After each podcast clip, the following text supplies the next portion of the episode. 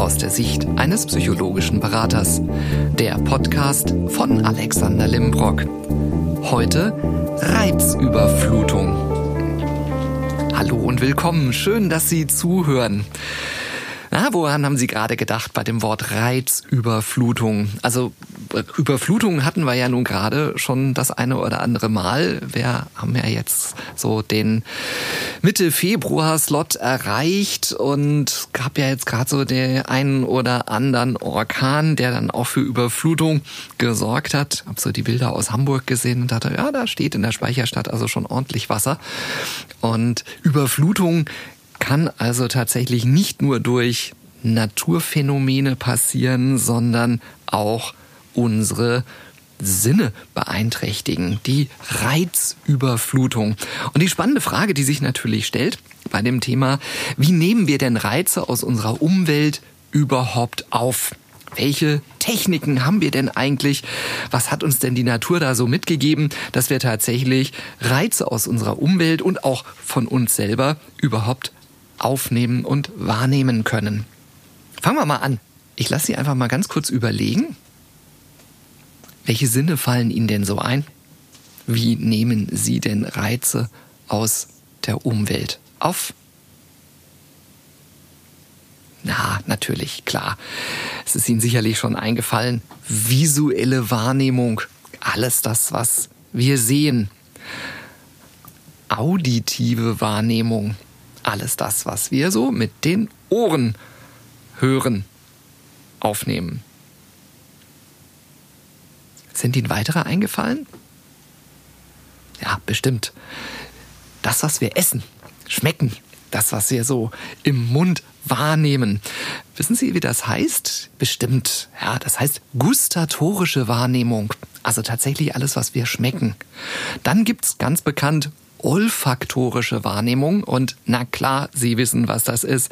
Das ist das, was wir riechen. Es gibt noch mehr. Vielleicht haben Sie schon mal auf den Bahnsteigen der Bahnhöfe sich gewundert, dass da so weiße Linien langlaufen, die so, ja, so, so, so geriffelt sind. Und da denkt man sich, die, die, wenn man mit einem Rollkoffer drüber rollt, gibt es immer so schöne Töne von sich. Oder wenn die, die Rolle vom Koffer da drin hängt, so ein Stück, und man zieht das Ding hinter sich her und denkt, was ist das denn hier?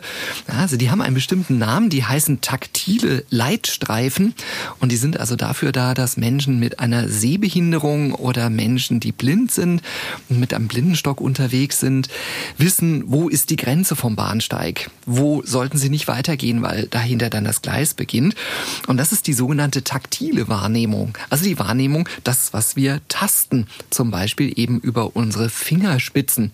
Und das ist ja was, was wir auch ganz regelmäßig machen kennen Sie sicherlich auch, wenn Sie mal sich an einem Steak versucht haben, das zu braten. Da gibt's ja diese, diese Regel, dass wenn man den Zeigefinger auf den Daumenballen drückt, dass dann der Daumenballen so eine ganz bestimmte Festigkeit hat und je weiter die Finger, also Mittelfinger, Ringfinger und kleiner Finger da vorne dran drücken, umso fester wird das Ganze. Danach soll man dann irgendwie herausfinden, wie durch das Fleisch ist. Ich habe das noch nie gescheit hingekriegt. Ich lasse das tatsächlich dann immer lieber den Profi machen. Taktile Wahrnehmung. Es gibt noch drei weitere Aufnahmemöglichkeiten für Reize aus der Umwelt. Das eine nennt sich Thermorezeption. Das hatten wir auch schon mal in einer Podcast-Folge. Sie erinnern sich vielleicht.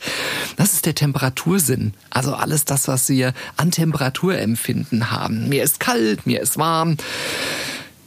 Thermorezeption. Dann gibt es die vestibuläre Wahrnehmung. Boah, Wahnsinn. Vestibuläre Wahrnehmung ist das Gleichgewicht. Und das Gleichgewicht ist tatsächlich auch ein Reiz, den wir im Alltag wahrnehmen. Und wenn Sie mal überlegen, so beim Gehen, wir haben immer kurze Momente, wo wir auf einem Bein unterwegs sind. Das ist nämlich dann, wenn wir das andere Bein nach vorne bewegen und zum Absetzen Richtung Boden bewegen. Just in dem Moment, jetzt knackt gerade hier, weil ich das unbewusst gerade auf der Mikrofonaufnahme gemacht habe, mein linkes Knie, weil ich gerade das rechte Bein gehoben habe. Das ist tatsächlich auch ein Reiz, den wir wahrnehmen, wo wir mitbekommen, dass wir just in dem Moment mal auf einem Bein stehen und wir fallen nicht um. Das heißt, unser Gleichgewichtsorgan steuert dagegen und sorgt dafür, dass wir nicht so wackelnd durch die Gegend laufen, sondern dass wir tatsächlich im Gleichgewicht bleiben. Dann gibt es einen Begriff, den finde ich sehr spannend von der Begrifflichkeit her. Der heißt Nozizeption und das ist unser Schmerzempfinden. Und Schmerzempfindung ist bei uns Menschen unterschiedlich. Das kann man ganz gut zum Beispiel beobachten. Wir haben hier in Frankfurt in der Kleinmarkthalle eine, eine Dame, die ist legendär.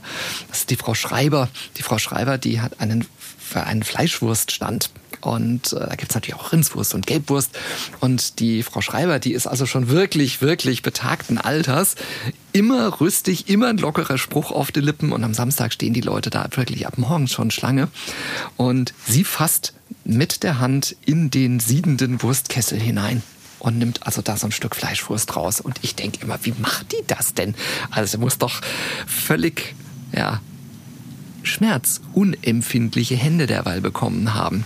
Und tatsächlich ist das ein Phänomen, das ich bei mir selbst auch beobachtet habe, dass ich an den Fingerspitzen durch das Kochen auch mal natürlich schon mal so die Garprobe gemacht, relativ unempfindlich geworden bin, was das Wärmeleitempfinden angeht.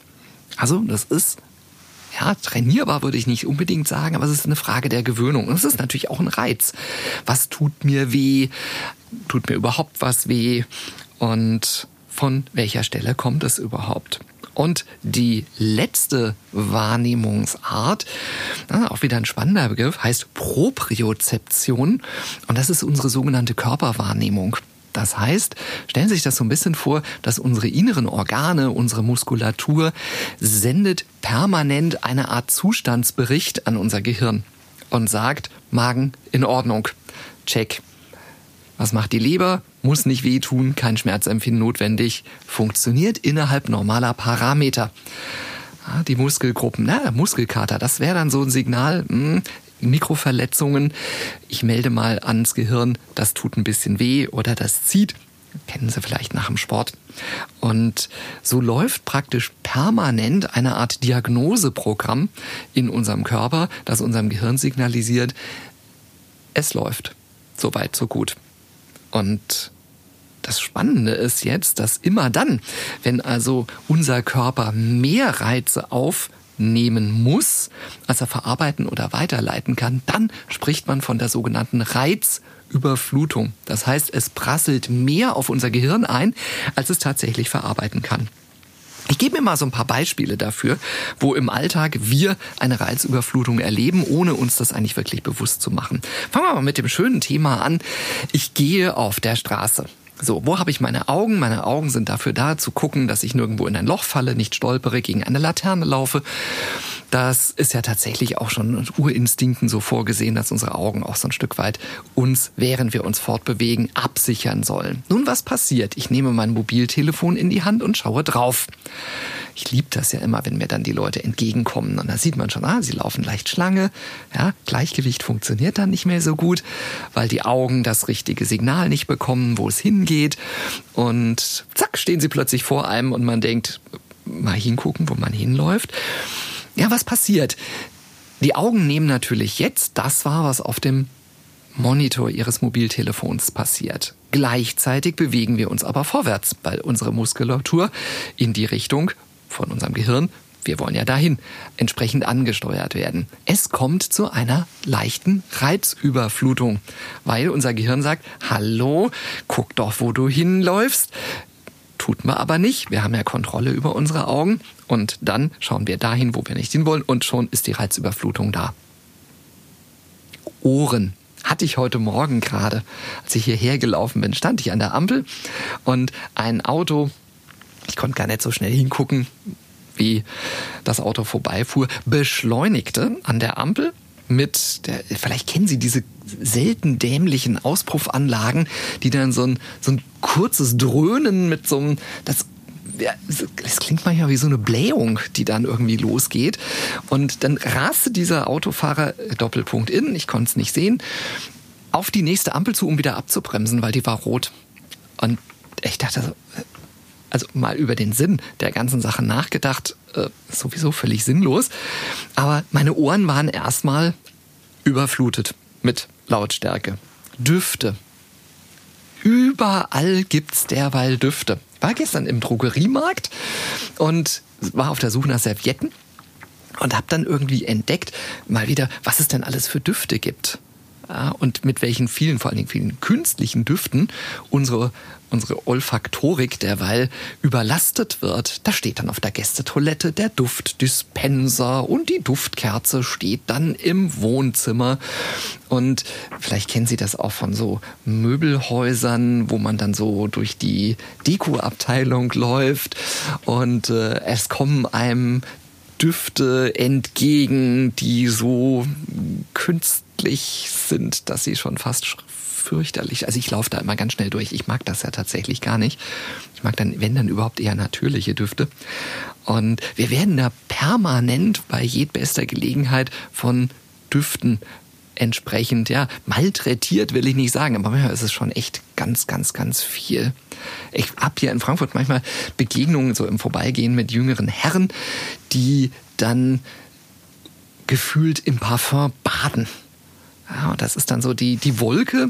Ich denke mir dann manchmal so, wenn man die jetzt sichtbar machen würde, dann würde das so wabern wie so eine Gewitterwolke um einen herum. Die ist schon riechbar, bevor man überhaupt näher als zwei Meter an diese Person herankommt. Und es wirkt dann auch noch nach. Das ist so wie beim Flugzeug, diese Wirbelschleppen. Wenn das Flugzeug landet, verwirbelt das hinten auch immer so die Luft. Deswegen muss man immer so ein bisschen Abstand beim Anflug von einem anderen Flieger halten. Und so zieht sich dann auch immer so hinterher. Das ist nicht immer angenehm, weil es ist einfach too much ich fände das übrigens mal ganz spannend. Sollte unter den Hörerinnen und Hörern jemand sein, der beruflich was mit Parfum zu tun hat, äh, gerne melden. Ich hätte Sie gerne als Gast, um mal über das Thema zu sprechen. Geschmack. Bei uns gab es gestern Chicorée. Und Chicorée ist ein Bittergemüse, ein Bittersalat. Und tatsächlich ist es so, dass ich den als Kind nicht mochte. Das lag einfach daran, weil der furchtbar bitter war. Und inzwischen esse ich den ganz gerne und habe dann letztlich erfahren, dass dem die Bitterstoffe rausgezüchtet worden sind. Der ist nicht mehr so bitter wie noch vor 20 Jahren, weil die Kunden den nicht gekauft haben, weil er ihnen zu bitter war. Also was hat man gemacht? Man hat die Bitterstoffe rausgezüchtet künstlich, sodass jetzt auch der Herr Limbrock Chicorée ist. Fand ich auch schon ein bisschen seltsam. Kennen Sie vielleicht auch Erdbeeraromen? Also Kinder, die Erdbeerjoghurt essen, wo dann wirklich mit künstlichen Aromen nachgearbeitet wird und man drückt ihnen dann mal eine echte Erdbeere in die Hand und die mögen das dann überhaupt gar nicht, weil sie einfach diesen, diesen Geschmack überhaupt nicht kennen, wie eine Erdbeere richtig schmeckt. Also wir haben relativ viele Reize und Reizüberflutungen, die wir so im Alltag erleben. Und die Verarbeitungsgrenze, sagt man so schön, also Sie kennen vielleicht diesen Begriff, die Schmerzgrenze für Reize, die ist bei jedem Menschen individuell. Es gibt Menschen, die können locker durch die Straßen gehen, die interessiert das nicht, ob jemand 30 Meter um sich herum nach Parfum duftet, ob 30 Autos neben ihm herfahren und ähm, er im Prinzip gleichzeitig drei Nahrungsmittel verzehrt. Das ist völlig unterschiedlich bei uns Menschen. Das ist wirklich individuell. Und so unterschiedlich reagieren wir eben auch auf Reize. Es gibt Menschen, die sind feiner in der Wahrnehmung. Ja, das würden Sie vielleicht sagen, mir wird der Parfum von dem Typ, der jetzt gerade an mir vorbeigegangen ist, überhaupt nicht aufgefallen. Und man sagt auch so schön, jemand, der eine sensiblere Wahrnehmung hat oder eine feinere Wahrnehmung, der also eher auch mal in den Zustand dieser sogenannten Reizüberflutung kommt, das ist eine hochsensible Persönlichkeit. So, und jetzt wird's ja eigentlich wirklich ganz interessant.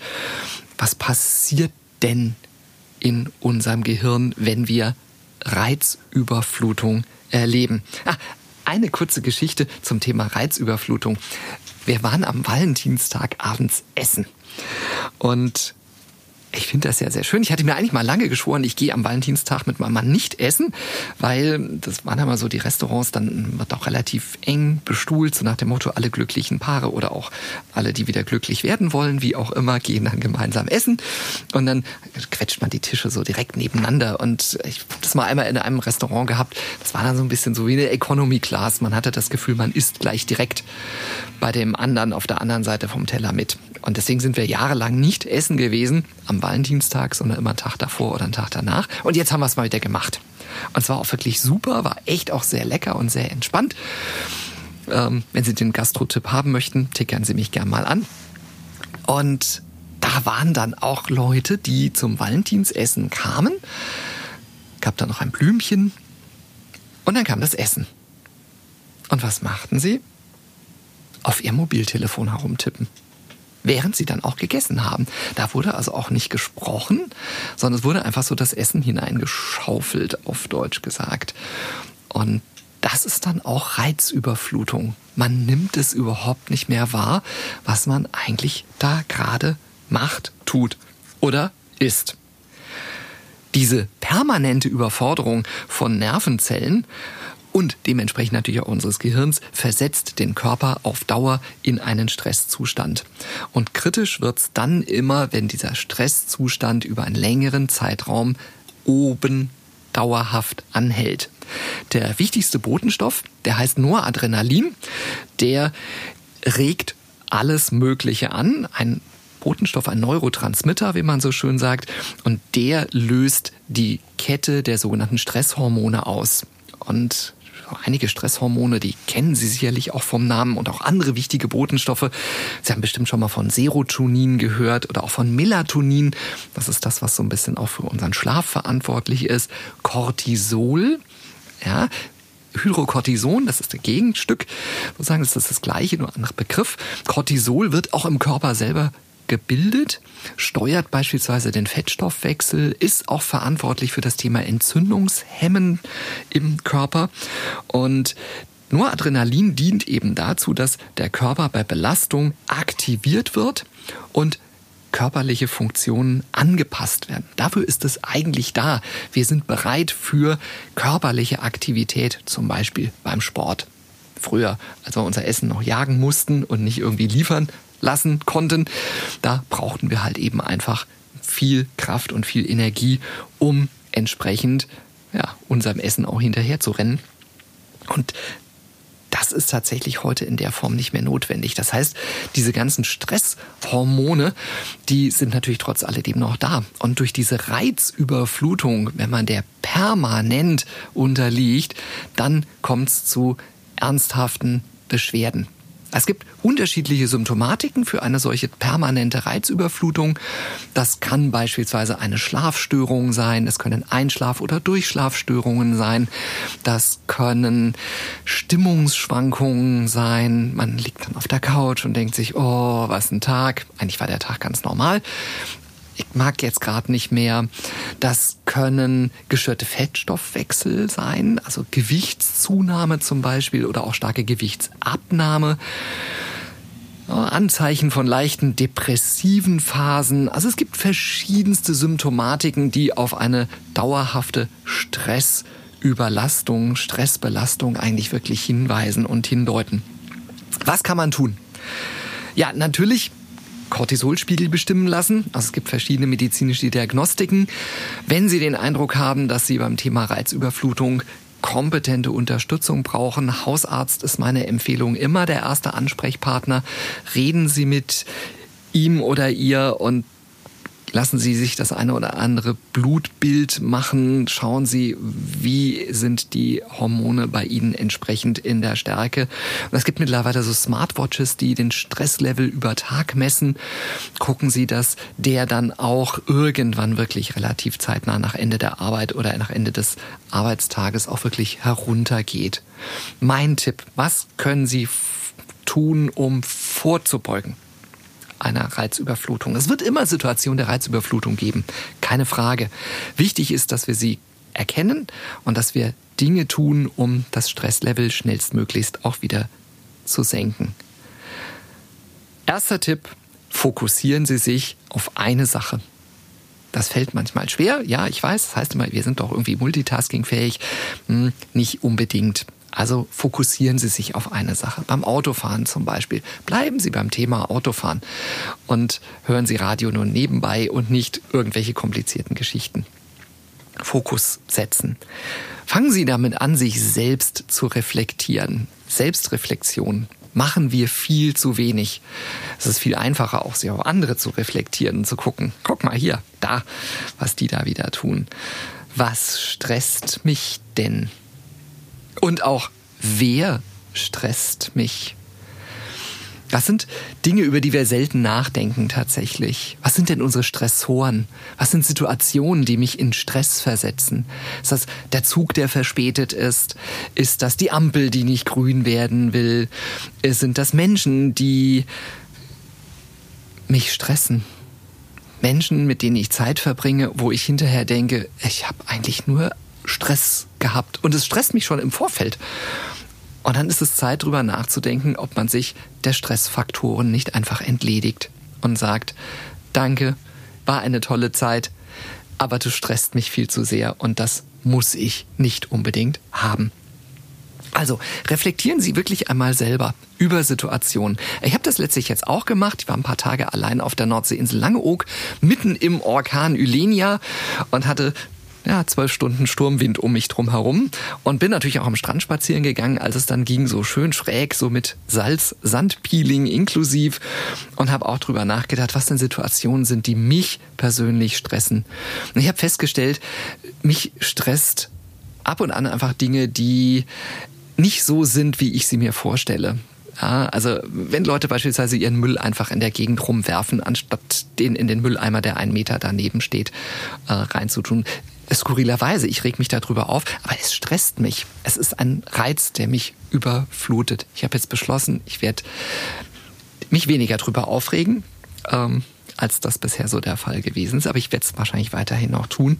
Aber so andere Dinge, die lassen mich jetzt derweil so ein bisschen lockerer und entspannter, wenn ich jetzt da so drüber nachgedacht habe. So, wir haben hier bei uns in der Bürofläche eine Teeküche, die wir gemeinsam nutzen. Und da ist es ganz oft so, ich wasche da ja auch mein Geschirr ab, dass diese Spüle unsäglich dreckig ist. Und ich habe dann immer ganz, ganz oft mit dem Mikrofasertuch die wieder sauber gemacht und gedacht, kann doch eigentlich, wenn ich es dreckig mache, dann anschließend eben schnell mal drüber wischen und sauber machen. Ich, ich sehe leider auch nie, wer es ist, sonst hätte ich auch schon mal was gesagt. Aber ich habe jetzt einfach beschlossen, es ist mir jetzt mal egal. Punkt. Es stresst mich nicht mehr. Reizüberflutung. Ich sehe es, aber es ärgert mich nicht mehr. Ich wisch auch nicht mehr hinterher. Reicht jetzt immer auch auf den eigenen Körper zu hören und zu lernen, was der Körper für Signale schickt. Unser Körper schickt uns nämlich relativ viele Signale. Denken Sie hier an das Thema mit ähm, Maintenance Mode. Funktioniert eigentlich der, der Körper auch noch so, wie planmäßig er sein soll? Und auch das haben wir teilweise schon wieder verlernt, wie eigentlich unser Körper so funktioniert und welche Signale er setzt. Wenn er müde ist, dann braucht er auch mal eine Pause einfach tatsächlich. Ich bin da ja nicht anders. Ich greife ja dann auch zum Kaffee und denke jetzt, okay, hier, ich muss jetzt mal schnell irgendwie was, um wieder wach zu werden, anstatt sich dann einfach mal fünf Minuten in den Sessel zu setzen und die Augen zuzumachen. Energy Drinks, super. Also auch so gerade die ganzen Zuckeraustauschstoffe sind extrem gesund ich hoffe, Sie können merken die Ironie in der Stimme für unser Mikrobiom im Darm. Ja, also man kann da super seine ganze Darmflora innen drin mit kaputt machen mit den Dingern und mit dem Zucker ja dann sowieso noch. Äh, nein, wenn der Körper einfach müde ist, geben Sie ihm mal den Raum, sich auch wirklich zu entspannen. Beruhigen Sie Ihre Sinne. Also fokussieren Sie sich mal einfach auf eine Geschichte schränken Sie mal zum Beispiel soziale Medien ein. Ich bin ja auch bei Instagram und manchmal ist das so, dass ich gucke da nicht so regelmäßig rein, aber also schon mal ein bis zweimal am Tag natürlich. Und manchmal ist das so, dass dann da oben Unmengen von Stories sind, die ich da noch gar nicht gesehen habe. Und dann klicke ich manchmal welche an und stelle fest, äh, okay, das sind dann so 15 hintereinander und dann klicke ich schon weg da habe ich einfach schon keinen Nerv mehr. Also da bin ich echt reizüberflutet. Ich kann dem tatsächlich auch nicht mehr folgen in der Beziehung. Und äh, ja, Auszeiten mal in den Tag einplanen. Auch mal mitten am Tag einfach zu sagen, okay, ich bin jetzt mal 30 Minuten off. Ich gestehe, dass ich das auch gerne gemacht habe, dass ich einfach während des Essens hier im Büro dann schon wieder am Rechner saß und irgendwas gelesen habe. Und das mache ich jetzt nicht mehr ich konzentriere mich jetzt beim Essen wirklich aufs Essen. Das heißt, ich höre nicht, was draußen passiert, ich sehe nicht, was für E-Mails kommen, sondern ich fokussiere mich einfach auf Geruch und Geschmack beim Essen. Und übrigens, ein ganz probates Mittel der Reizüberflutung vorzubeugen ist richtig kauen machen wir auch relativ selten, dass wir mal vernünftig kauen. Da haben wir auch schon mal drüber gesprochen, über das Thema Mahlzeit. Also die Zeit zum Mahlen unserer Speisen, dass sie einfach auch gut verdaulich schon unten im Magen ankommen. Und ein Tipp, dann werden sie nämlich auch nicht müde, wenn man ordentlich kaut, gerade am Mittag. Also wir haben es selbst in der Hand, einer Reizüberflutung vorzubeugen. Wir werden die Reize nie komplett abschalten können. Das wird nicht funktionieren. Manchmal geht es zwar über Ohrenstöpsel, dass sie eben den, den, ja, das, das äh, Hören auch ein Stück weit dämpfen können, ausschalten können. Aber im Endeffekt, man hört ja trotzdem so ein bisschen was. Und wir sind halt umgeben von vielen Geräuschen. Gestern bin ich mit der U-Bahn gefahren, hat eine Frau in einer Lautstärke telefoniert, wo ich wirklich dann schon dachte, boah, muss das denn jetzt sein? Und dann stecken sich alle anderen Leute auch was in die Ohren, damit sie es dann nicht hören. Und dann machen sie auch noch wieder was drauf und hören vielleicht meinen Podcast. Okay, es war jetzt ein Eigentor. Nein, also im Sinne von, Sie verstehen, was ich meine. Ähm, wir sind im Alltag einfach vielen Reizen ausgesetzt wir werden die auch nicht immer abschalten können. Wichtig ist dabei, schauen Sie, was stresst Sie, wie können Sie dagegen ankommen. Und wenn Sie merken, dass die Reizüberflutung zu stark ist und Sie körperliche Symptome entwickeln, auch ein Tinnitus kann zum Beispiel ein, ein Zeichen für eine Reizüberflutung sein, dann Klären Sie es mit dem Hausarzt ab. Entwickeln Sie Techniken zum Entspannen, autogenes Training, progressive Muskelentspannung. Habe ich zum Beispiel selbst erlernt. Kann man super in der U-Bahn machen. Habe ich dann gestern auch gemacht, weil ich dachte, okay, ich muss der telefonierenden Dame jetzt ja noch mindestens fünf Minuten zuhören, weil wir dann den gleichen Weg haben, bis ich aussteige. Und äh, ja, dann habe ich mich halt eben einfach mit der progressiven Muskelentspannung abgelenkt. Und siehe da, mein Stresslevel war gleich deutlich geringer. Achten Sie auf sich. Ganz wichtiges Thema. Und setzen Sie sich mal hin und reflektieren Sie sich selber. Das ist immer so der erste Schritt. Und dann können Sie einer möglichen Überflutung schon vorbeugen und Ihren inneren Deich ein bisschen nach oben aufschütten, dass das nicht ganz so an Sie herankommt. Ich wünsche Ihnen dabei ganz, ganz viel Erfolg und Sie wissen, wenn Sie nicht weiterkommen, schreiben Sie mir gerne. Ich bin natürlich auch da für Sie da. Und am Schluss habe ich eine Bitte in eigener Sache. Wir haben ja hier immer wieder auch Gäste im Studio und es kommen auch noch einige sehr spannende in den nächsten Wochen dazu. Und wenn Sie sagen, Mensch, ich habe eine interessante Geschichte, ein interessantes Thema, etwas, was die Menschen draußen vielleicht hören sollten im Austausch, dann schreiben Sie mir auch bitte gerne, denn ich bin immer auf der Suche nach interessanten Persönlichkeiten, die ich hier mit dem Blickwinkel der Psychologie interviewen kann. Also, ich freue mich auf Sie. Vielen Dank fürs Zuhören heute und bis zum nächsten Mal. Ihr Alexander Limbrock.